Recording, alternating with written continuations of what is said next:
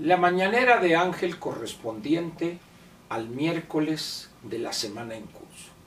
Miércoles 22 de septiembre del año 2021. Ayer seguramente no fueron pocos, sino por el contrario muchos, los que tomaron algunas copas de buen vino por el 21 a las 21 con 21 minutos, con 21 segundos, el siglo 21, etcétera, etcétera. Ojalá les haya aprovechado. Muy bien. Voy a hablar, hoy voy a comentar con usted de un tema que quizá para muchos sea un tema frívolo. Sin embargo,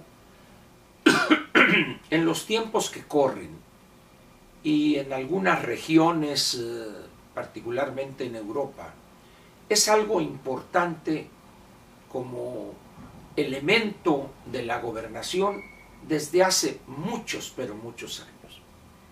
Estados Unidos, de manera similar, aun cuando hubo algún intento por ahí, cuando el presidente James Carter, de comportarse de una manera un tanto chabacana hasta que lo pusieron en orden.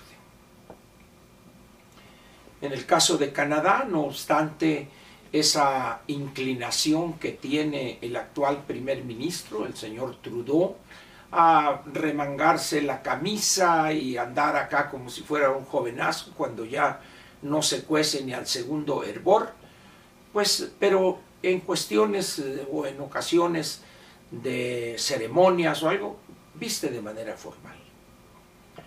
Le voy a hablar hoy de la imagen de un jefe de Estado o de un funcionario.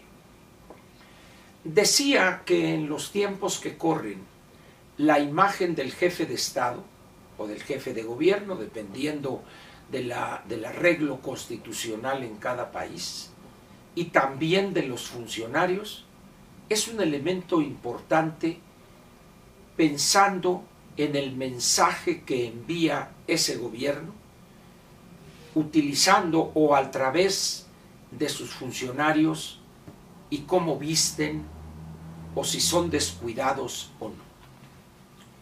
Este gobierno, a partir de la llegada del bulto, se ha caracterizado por algo que podría llamar un desparpajo, o qué otra palabra habría, un eh, cuachalote dirían en mi tierra, en otros casos descuidados. Se ven algunos, el presidente, el bulto específicamente sucio, desfajado, con los pantalones en un largo excesivo. Un hombre transmite una imagen donde lo que menos le importa es la institución presidencial que representa. Pero esta actitud que yo consideraría irresponsable e irrespetuosa, ha sido adoptada también por otros funcionarios. A excepción hecha de los últimos días en que aparece en unas fotos tomadas en una profesional sesión fotográfica, lo cual, como dije antes, la mona, aunque se, se vista de cera, mona se queda. Pero si comparamos estas fotos que profusamente aparecen en estos días en la Ciudad de México, en el mobiliario urbano, y comparamos la presencia y la imagen de la jefa de gobierno con semanas o meses anteriores, el cambio es abismal. Eso no la hace mejor gobernante, por supuesto. Tampoco la hace más inteligente, ni más simpática, ni más capaz para la gobernación. Sin embargo, envía un mensaje diferente. Con esa imagen de más seriedad, de mayor profesionalismo, a algunos es muy probable que los seduzca y genere simpatías en ellos. Contrario a su vestimenta en estas sesiones fotográficas, está lo que ya dije, la forma de vestir, digo, no tengo palabras y quizás si las use podrían alguien pensar que estoy ofendiéndola, nada más lejos de mi intención. Pero tenemos una funcionaria en el gobierno federal que es eh, la tía Tatis, la secretaria de Economía.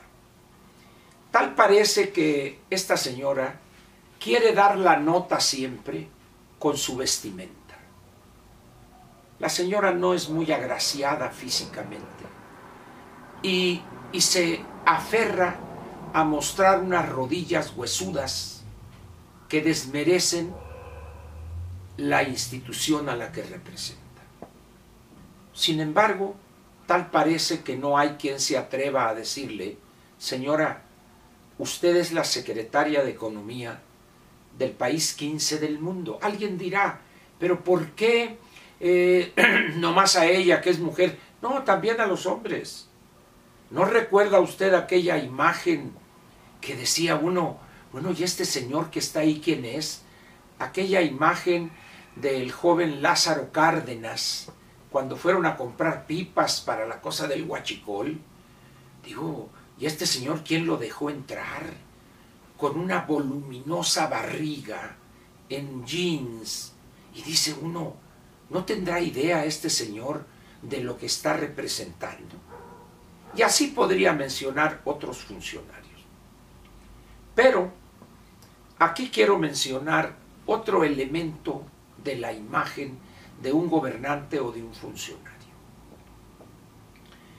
No sé si alguien de ustedes recuerde aquel gran torero español que hizo éxito, que triunfó y tuvo un gran éxito en México en los años 60, Manuel Benítez el Cordobés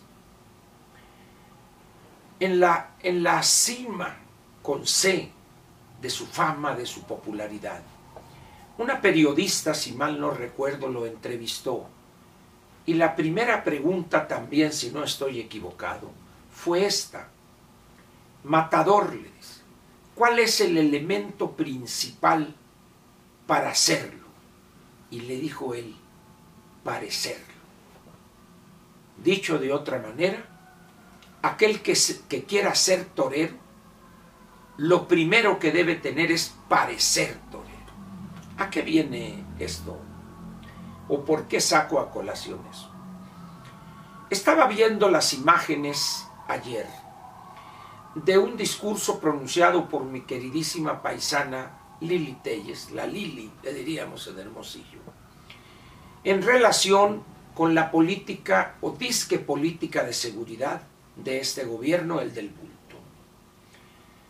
Seguramente era la comparecencia o una reunión para la glosa o lo que sea en el Senado de la República de la señora que es la secretaria de Seguridad Ciudadana o Seguridad Pública, como se llame la dependencia que ella dirige, es eh, irrelevante el nombre. Y aquí se aplica eso de que para ser secretario de seguridad de un país como México en las condiciones actuales, lo primero que se requiere es parecer secretario de, de seguridad. ¿Y qué imagen la de esta señora? Rosa Rodríguez creo que se llama, Rosa Isela o Rosa Celia. Una disculpa por no recordar su nombre correcto estaba agachada, anodina, irrelevante e insignificante, mientras la Lili le tundía con fe y decisión por los desatinos de este gobierno en lo que se refiere a la política de seguridad. Y cuando la veo a esta señora, es baja de estatura, apenas sacaba la cabeza de ahí donde estaba sentada, lo cual me parece una descortesía de parte del florero de Bucareli, hoy florero en el Senado, pues que le hubiese puesto un cojín para al menos levantarle un poco ahí la imagen, pero no, la dejaron verse insignificante. No sé si fue plan con maña de parte de la señora ex florero de Bucareli.